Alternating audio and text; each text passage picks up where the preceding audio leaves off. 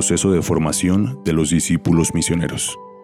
La vocación y el compromiso de ser hoy discípulos y misioneros de Jesucristo en América Latina y el Caribe requieren una clara y decidida opción por la formación de los miembros de nuestras comunidades, en bien de todos los bautizados, cualquiera sea la función que desarrollen en la iglesia.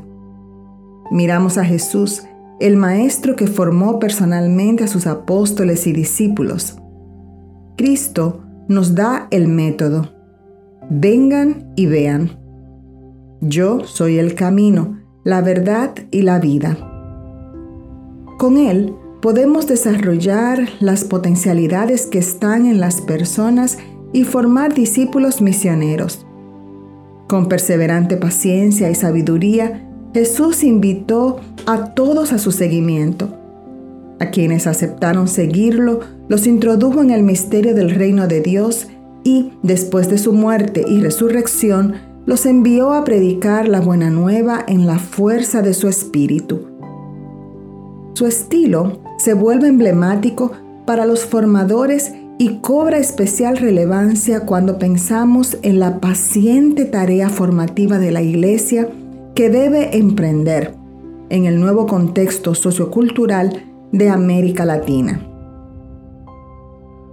El itinerario formativo del seguidor de Jesús hunde sus raíces en la naturaleza dinámica de la persona y en la invitación personal de Jesucristo, que llama a los suyos por su nombre, y estos lo siguen porque conocen su voz. El Señor despertaba las aspiraciones profundas de sus discípulos y los atraía así, llenos de asombro. El seguimiento es fruto de una fascinación que responde al deseo de realización humana, al deseo de vida plena. El discípulo es alguien apasionado por Cristo, a quien reconoce como el Maestro que lo conduce y acompaña. Aspectos del proceso.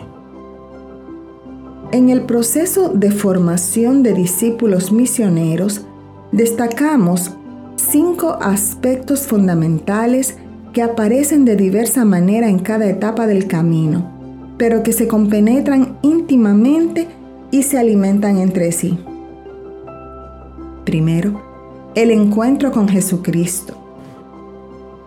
Quienes serán sus discípulos ya lo buscan, pero es el Señor quien los llama, sígueme.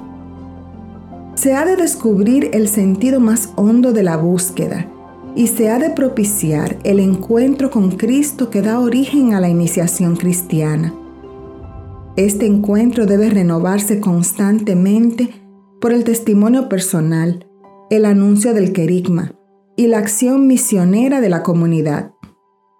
El querigma no solo es una etapa, sino el hilo conductor de un proceso que culmina en la madurez del discípulo de Jesucristo. Sin el querigma, los demás aspectos de este proceso están condenados a la esterilidad, sin corazones verdaderamente convertidos al Señor. Solo desde el querigma se da la posibilidad de una iniciación cristiana verdadera. Por eso, la Iglesia ha de tenerlo presente en todas sus acciones. Segundo, la conversión. Es la respuesta inicial de quien ha escuchado al Señor con admiración. Cree en Él por la acción del Espíritu. Se decide a ser su amigo e ir tras de Él cambiando su forma de pensar y de vivir, aceptando la cruz de Cristo, consciente de que morir al pecado es alcanzar la vida. En el bautismo y en el sacramento de la reconciliación se actualiza para nosotros la redención de Cristo. Tercero, el discipulado.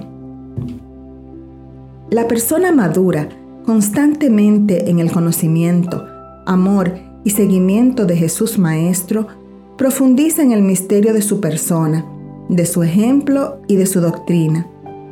Para este paso es de fundamental importancia la catequesis permanente y la vida sacramental.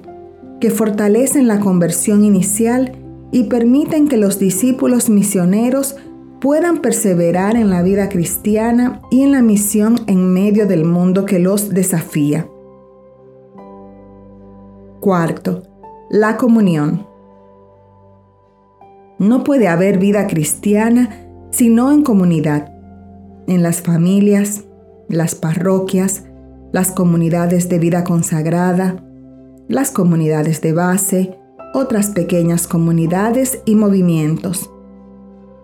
Como los primeros cristianos que se reunían en comunidad, el discípulo participa en la vida de la iglesia y en el encuentro con los hermanos, viviendo el amor de Cristo en la vida fraterna solidaria. También es acompañado y estimulado por la comunidad y sus pastores para madurar en la vida del Espíritu. Quinto, la misión. El discípulo, a medida que conoce y ama a su Señor, experimenta la necesidad de compartir con otros su alegría de ser enviado, de ir al mundo a anunciar a Jesucristo muerto y resucitado, a hacer realidad el amor y el servicio en la persona de los más necesitados, en una palabra, a construir el reino de Dios. La misión es inseparable del discipulado, por lo cual no debe entenderse como una etapa posterior a la formación, aunque se la realice de diversas maneras de acuerdo a la propia vocación y al momento de la maduración humana y cristiana en que se encuentre la persona. Criterios generales. Una formación integral, erigmática y permanente. Misión principal de la formación es ayudar a los miembros de la Iglesia a encontrarse siempre con Cristo y así reconocer, acoger, interiorizar y desarrollar la experiencia y los valores que constituyen la propia identidad y misión cristiana en el mundo. Por eso, la formación obedece a un proceso integral, es decir, que comprende varias dimensiones, todas armonizadas entre sí en unidad vital. En la base de estas dimensiones está la fuerza del anuncio querigmático. El poder del Espíritu y de la palabra contagia a las personas y las lleva a escuchar a Jesucristo, a creer en Él como su Salvador, a reconocerlo como quien da pleno significado a su vida y a seguir sus pasos. El anuncio se fundamenta en el hecho de la presencia de Cristo resucitado hoy en la iglesia y es el factor imprescindible del proceso de formación de discípulos y misioneros. Al mismo tiempo, la formación es permanente y dinámica, de acuerdo con el desarrollo de las personas y al servicio que están llamadas a prestar en medio de las exigencias de la historia. Una formación atenta a dimensiones diversas. La formación abarca diversas dimensiones que deberán ser integradas armónicamente a lo largo de todo el proceso formativo. Se trata de la dimensión humana comunitaria, espiritual, intelectual y pastoral misionera. La dimensión humana y comunitaria tiende a acompañar procesos de formación que lleven a asumir la propia historia y a sanarla en orden de volverse capaces de vivir como cristianos en un mundo plural, con equilibrio, fortaleza, serenidad y libertad interior.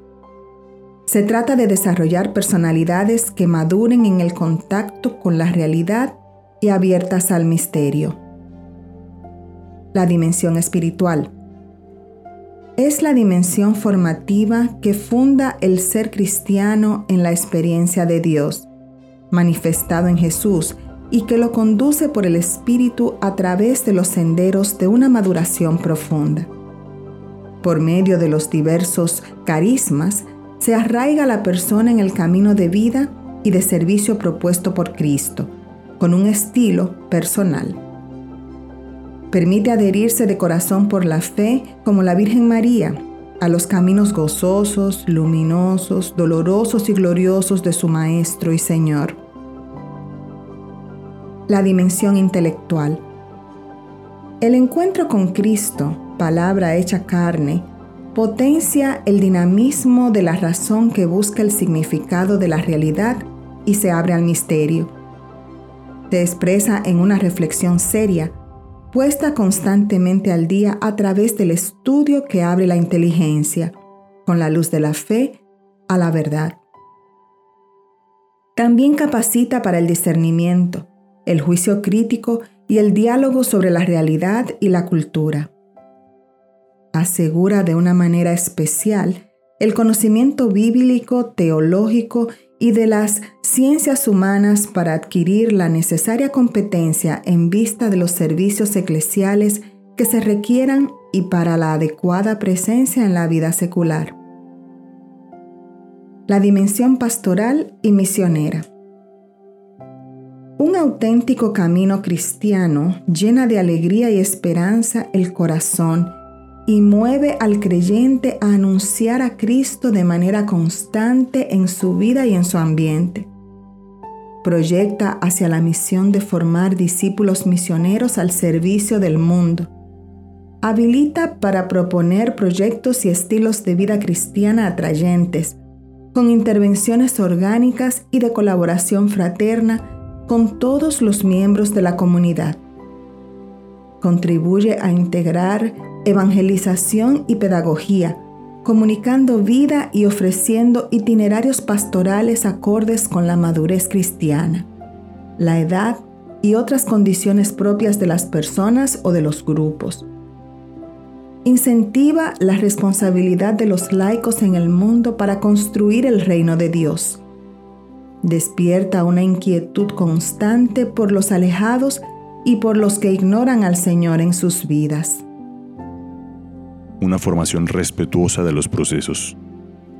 Llegar a la estatura de la vida nueva en Cristo, identificándose profundamente con Él y su misión, es un camino largo que requiere itinerarios diversificados, respetuosos de los procesos personales y de los ritmos comunitarios continuos y graduales. En la diócesis, el eje central deberá ser un proyecto orgánico de formación aprobado por el obispo y elaborado con los organismos diocesanos competentes, teniendo en cuenta todas las fuerzas vivas de la iglesia particular, asociaciones, servicios y movimientos, comunidades religiosas, pequeñas comunidades, comisiones de pastoral social y diversos organismos eclesiales que ofrezcan la visión de conjunto y la convergencia de las diversas iniciativas se requieren también equipos de formación convenientemente preparados que aseguren la eficacia del proceso mismo y que acompañen a las personas con pedagogías dinámicas, activas y abiertas. La presencia y contribución de laicos y laicas en los equipos de formación aporta una riqueza original, pues desde sus experiencias y competencias ofrecen criterios contenidos y testimonios valiosos para quienes se están formando. Una formación que contempla el acompañamiento de los discípulos. Cada sector del pueblo de Dios pide ser acompañado y formado de acuerdo con la peculiar vocación y ministerio al que ha sido llamado. El obispo, que es el principio de la unidad de la diócesis, mediante el triple ministerio de enseñar, santificar y gobernar, los presbíteros, cooperando con el ministerio del obispo en el cuidado del pueblo de Dios que les ha confiado, los diáconos permanentes en el servicio vivificante, humilde y perseverante como ayuda valiosa para obispos y presbíteros, los consagrados y consagradas en el seguimiento radical del Maestro, los laicos y laicas que cumplen su responsabilidad evangelizadora colaborando en la formación de comunidades cristianas y en la construcción del reino de Dios en el mundo. Se requiere, por tanto, capacitar a quienes puedan acompañar espiritual y pastoralmente a otros. Destacamos que la formación de los laicos y laicas debe contribuir ante todo a una actuación como discípulos misioneros en el mundo, en la perspectiva del diálogo y de la transformación de la sociedad. Es urgente una formación específica para que puedan tener una incidencia significativa en los diferentes campos, sobre todo en el mundo vasto de la política, de la realidad social y de la economía, como también de la cultura, de las ciencias y de las artes, de la vida internacional, de los medios y de otras realidades abiertas a la evangelización. Una formación en la espiritualidad de la acción misionera. Es necesario formar a los discípulos en una espiritualidad de la acción misionera que se basa en la docilidad al impulso del Espíritu, a su potencia de vida que moviliza y transfigura todas las dimensiones de la existencia. No es una experiencia que se limita a los espacios privados de la devoción, sino que busca penetrarlo todo con su fuego y su vida. El discípulo y misionero, movido por el impulso y el ardor que proviene del Espíritu, Aprende a expresarlo en el trabajo, en el diálogo, en el servicio, en la misión cotidiana. Cuando el impulso del espíritu impregna y motiva todas las áreas de la existencia, entonces también penetra y configura la vocación específica de cada uno. Así, se forma y desarrolla la espiritualidad propia de presbíteros, de religiosos y religiosas, de padres de familia, de empresarios, de catequistas, etc. Cada una de las vocaciones tiene un modo concreto y distintivo de vivir la espiritualidad que da profundidad y entusiasmo al ejercicio concreto de sus tareas. Así, la vida en el espíritu no nos cierra en una intimidad cómoda, sino que nos convierte en personas generosas y creativas, felices en el anuncio y el servicio misionero. Nos vuelve comprometidos con los reclamos de la realidad y capaces de encontrarle un profundo significado a todo lo que nos toca hacer por la iglesia y por el mundo. Iniciación a la vida cristiana y catequesis permanente. Iniciación a la vida cristiana. Son muchos los creyentes que no participan en la Eucaristía Dominical, ni reciben con regularidad los sacramentos, ni se insertan activamente en la comunidad eclesial. Sin olvidar la importancia de la familia en la iniciación cristiana, este fenómeno nos interpela profundamente a imaginar y organizar nuevas formas de acercamiento a ellos para ayudarles a valorar el sentido de la vida sacramental de la participación comunitaria y del compromiso ciudadano. Tenemos un alto porcentaje de católicos sin conciencia de su misión de ser sal y fermento en el mundo, con una identidad cristiana débil y vulnerable. Esto constituye un gran desafío que cuestiona a fondo la manera como estamos educando en la fe y cómo estamos alimentando la vivencia cristiana un desafío que debemos afrontar con decisión, con valentía y creatividad, ya que en muchas partes la iniciación cristiana ha sido pobre o fragmentada. O educamos en la fe poniendo realmente en contacto con Jesucristo e invitando a su seguimiento, o no cumpliremos nuestra misión evangelizadora. Se impone la tarea irrenunciable de ofrecer una modalidad operativa de iniciación cristiana que, además de marcar el qué, de también elementos para el quién, el cómo y el dónde se realiza. Así, asumiremos el desafío de una nueva evangelización a la que hemos sido reiteradamente convocados. La iniciación cristiana, que incluye el querigma, es la manera práctica de poner en contacto con Jesucristo e iniciar en el discipulado. Nos da también la oportunidad de fortalecer la unidad de los tres sacramentos de iniciación y profundizar en su rico sentido. La iniciación cristiana, propiamente hablando, se refiere a la primera iniciación en los misterios de la fe, sea en la forma de catecumenado bautismal para los no bautizados, sea en la forma de catecumenado postbautismal para los bautizados no suficientemente catequizados. Este catecumenado está íntimamente unido a los sacramentos de la iniciación, bautismo, confirmación y Eucaristía, celebrados solemnemente en la vigilia pascual.